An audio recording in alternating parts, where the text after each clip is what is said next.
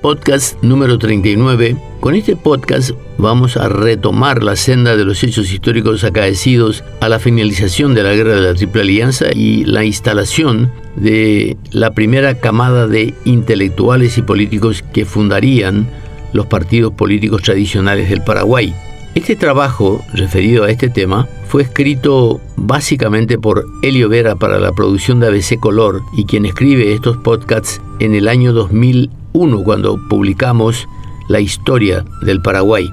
En 1887, y en medio de un clima de agria agitación, fueron fundados dos entidades llamadas a perdurar en el tiempo con la fuerza incontenible de las grandes promociones, con la fuerza incontenible de las grandes emociones colectivas. Hoy las conocemos por los nombres de Partido Liberal Radical Auténtico y Asociación Nacional Republicana Partido Colorado. Ambos reúnen el 80% del electorado. Sus diferencias pactos y contiendas llenan casi toda la historia política del Paraguay desde esa época hasta la fecha. Salvo breves lapsos, ambos se sucedieron en el gobierno durante todo el tiempo que transcurrió hasta nuestros días. Hasta entonces, las fuerzas políticas tenían carácter coyuntural, se organizaban como clubes con miras a las elecciones y desaparecían después que éstas concluyeran. Los dos primeros clubes fueron el del pueblo liderado por Cándido Vareiro y el Gran Club del Pueblo, que reconocía como cabezas a los hermanos José II y Juan José de Cut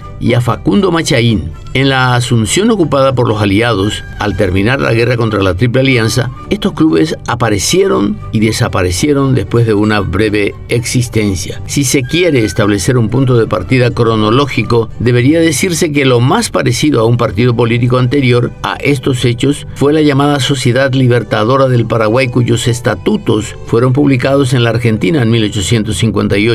Esta sociedad estaba constituida por emigrados y su credo político era de un contenido marcadamente liberal. Varios de sus miembros fueron después primeras figuras de la escena política en el Paraguay de la posguerra.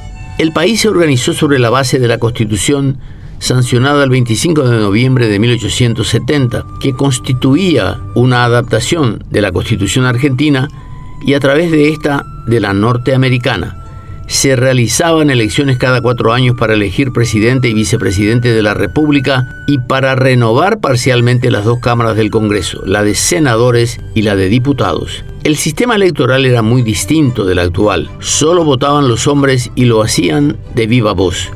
Los ciudadanos de cada distrito no elegían directamente a dichos mandatarios, sino que votaban por delegados, los cuales se reunían posteriormente y constituidos en colegio electoral elegían presidente y vicepresidente de la República. Era, pues, un sistema de elección directa como el que existe actualmente en los Estados Unidos de América.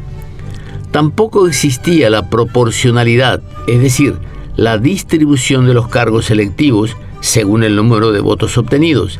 El club electoral o partido político que ganaba las elecciones, aunque fuese por un voto de diferencia, se llevaba la totalidad de los delegados el voto secreto apareció recién en 1911 con la ley del doctor Félix Paiva. En cuanto a la proporcionalidad, esta fue adoptada mediante el sistema de listas incompletas según una ley de 1916 a la que le llamaban Ley Manuel Franco. Es curioso constatar que durante la vigencia de la Constitución de 1870 solo hubo una elección en la que participaron dos candidatos de partidos distintos. Fue en 1928 con José Pegullari, candidato del Partido Liberal, y don Eduardo Fleitas por el Partido Colorado. En realidad, ambos partidos se hallaban profundamente divididos y solo intervinieron en los comicios fracciones de los mismos.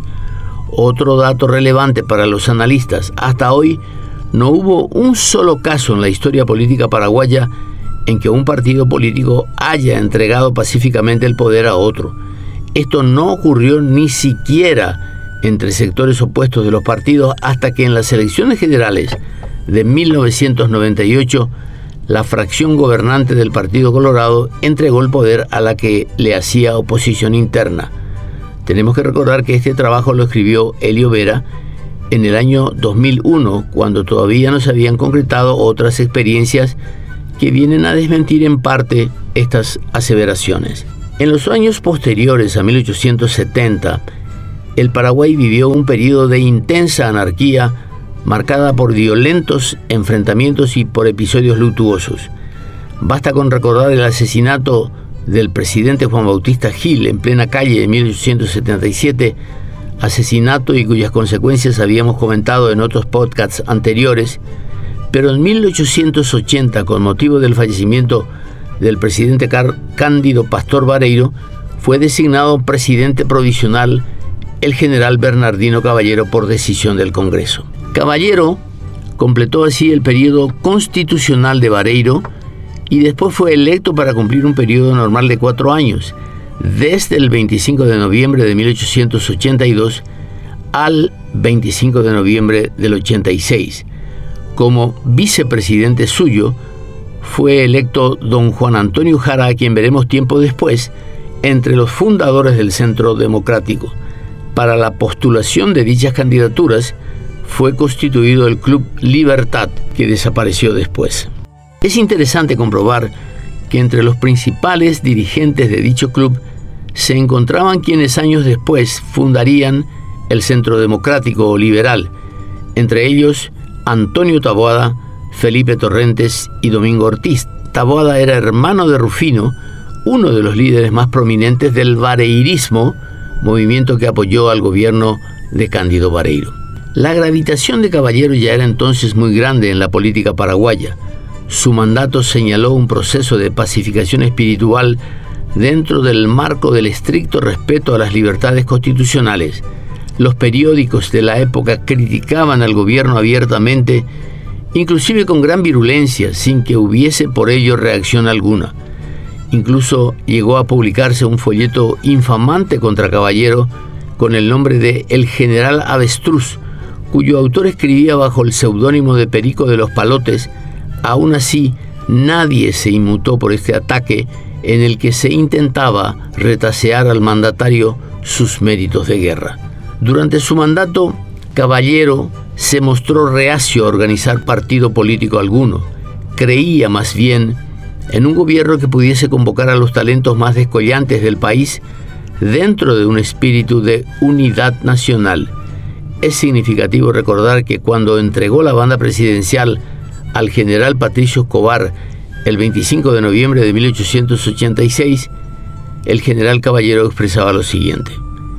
En el estado actual de nuestro progreso, no es posible formar partidos a falta de elementos que le den vida y el mejor medio de gobernar con acierto es formar una sola y grande agrupación de todos los buenos ciudadanos para llevar adelante la obra de la reconstrucción nacional.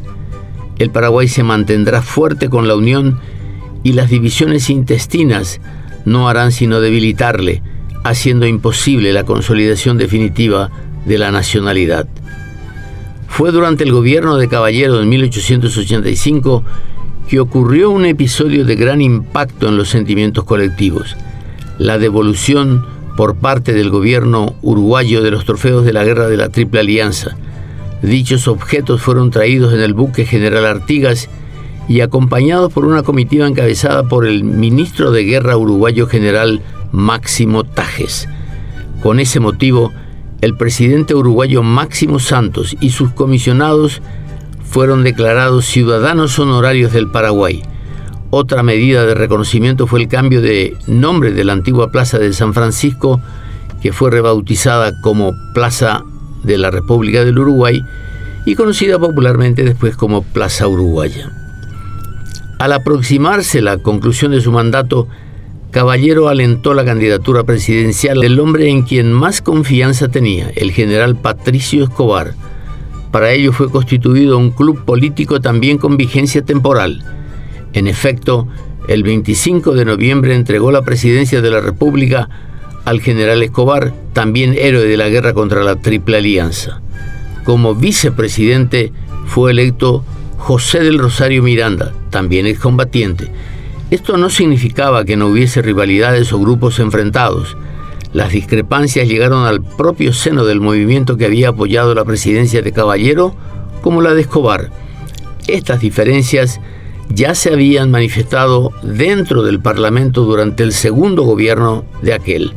Aún así, estos debates fueron acallados para que todos apoyasen la candidatura de Escobar a la presidencia. Los problemas, empero, recrudecerían después. Un hecho especial marcó el punto más alto de las discrepancias, las elecciones convocadas para elegir un senador y un diputado por Villarrica. Para la campaña electoral guaireña, había sido constituida en diciembre de 1886 una entidad con el nombre de Club Popular presidido por don Marcelino Rodas, con la vicepresidencia de Bernardino Bordón. Dicho club sostuvo las candidaturas de Esteban Gorostiaga contra Bernardino Caballero por una banca en el Senado y de Antonio Taboada contra Claudio Gorostiaga por otra en la Cámara de Diputados. Después de un fallido intento electoral en febrero se realizó una nueva convocatoria para el 12 de junio de ese año, la que desembocó en graves desórdenes callejeros en Villarrica que impidieron la realización normal de las elecciones. Hubo numerosas víctimas, muertos y heridos, y varios detenidos que fueron trasladados hasta Paraguarí y desde allí en Ferrocarril a Asunción donde fueron recibidos como héroes por la oposición. Los presos serían liberados poco tiempo después. Una tradición oral recogida por el doctor Carlos Levy indica que con motivo de la baja temperatura de la época, un comerciante guaireño obsequió tiras de tela azul de un saldo que conservaba para que las utilizasen como mantas durante el viaje. Los detenidos habrían llegado a Asunción envueltos en esas mantas improvisadas, lo cual originó o por lo menos consolidó el color que sería adoptado después oficialmente. Por su parte, el oficialismo empleó la divisa roja. Surgió entonces la decisión de fundar un partido político. Tras una reunión preliminar realizada el 2 de julio, se convocó a la asamblea definitiva que tuvo lugar el 10 de junio. Primaba en los participantes la impresión de los recientes acontecimientos electorales y de los enconos despertados por ellos. Nació así el llamado Centro Democrático, al que se conocería también como Partido Liberal y cuyo primer presidente fue don Antonio Taboada. Entre los principales firmantes al acta fundacional revistaban Ignacio Ibarra, Cirilo Solalinde, Ildefonso Venegas, José Zacarías Caminos, José de la Cruz Ayala, Pedro Pablo Caballero, Víctor Soler, Francisco Soteras, Mateo Collar y Manuel Ávila, entre otros.